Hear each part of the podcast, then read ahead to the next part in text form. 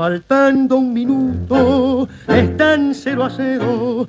Tomó la pelota sereno en su acción, gambeteando a todos, enfrentó al arquero y con fuerte tiro quebró el marcador.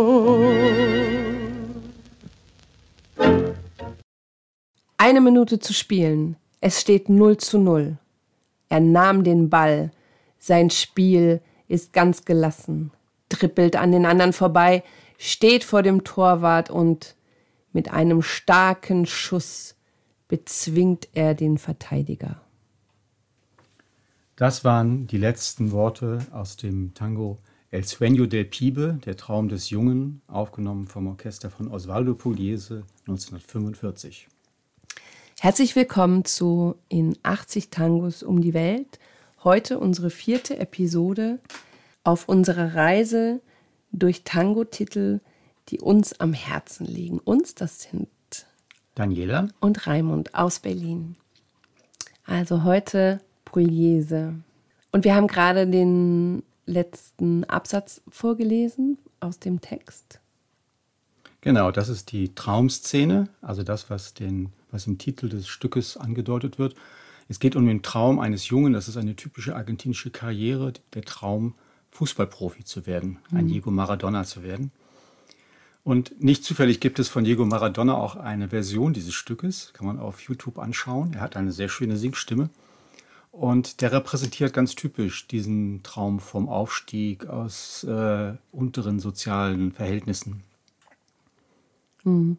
Und Chanel ist ja also Chanel, warum hieß er Chanel? Roberto Chanel? Ja, der hieß, hieß eigentlich Alfredo Mazzocchi, also wahrscheinlich Sohn italienischer Einwanderer und das klang nicht äh, schick genug und darum wurde er in Roberto Chanel umbenannt, nach dem Parfum. Ach wirklich? Ja. Also wirklich so, ja, ja. so lange gibt es das schon, meine Güte. Okay.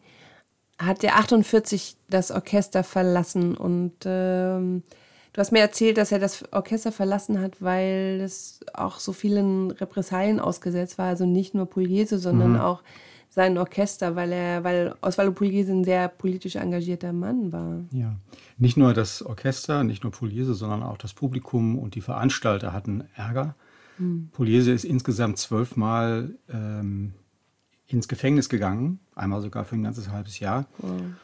Und das lag an seiner Politisierung. 1936 äh, begann der Spanische Bürgerkrieg und das spaltete die argentinische Gesellschaft in Pro- und Contra-Republik. Und Pugliese ist unter diesem starken Eindruck in die Kommunistische Partei Argentiniens eingetreten und war dort Zeit seines Lebens ein prominentes Mitglied. Und das war der Grund für diese ständigen Repressalien. Hm. Und er hat ja sein Orchester schon fast kommunistisch geführt könnte man sagen? Naja, das Orchester war eine Kooperative. Also es galt sowas wie ein Leistungsprinzip. Ob man das nun kommunistisch nennen kann, weiß ich nicht.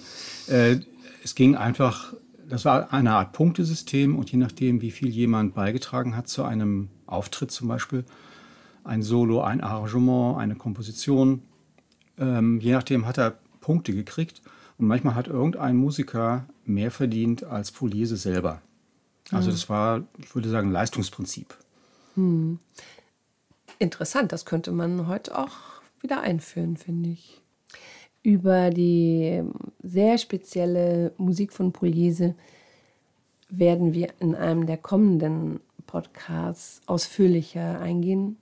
Und dann werden wir uns mehr mit diesem interessanten Orchester beschäftigen, das aufgrund dieser kooperativen Struktur viele kreative und hochinteressante Musiker angezogen hat. Und nicht umsonst sind die zentralen Musiker über Jahrzehnte bei Polese geblieben. Manche über 25 Jahre. Also es war ein sehr stabiles Orchester und durch diese lange Verbleibezeit hat sich auch die besondere Qualität dieses Orchesters und dieser Musik herausgebildet.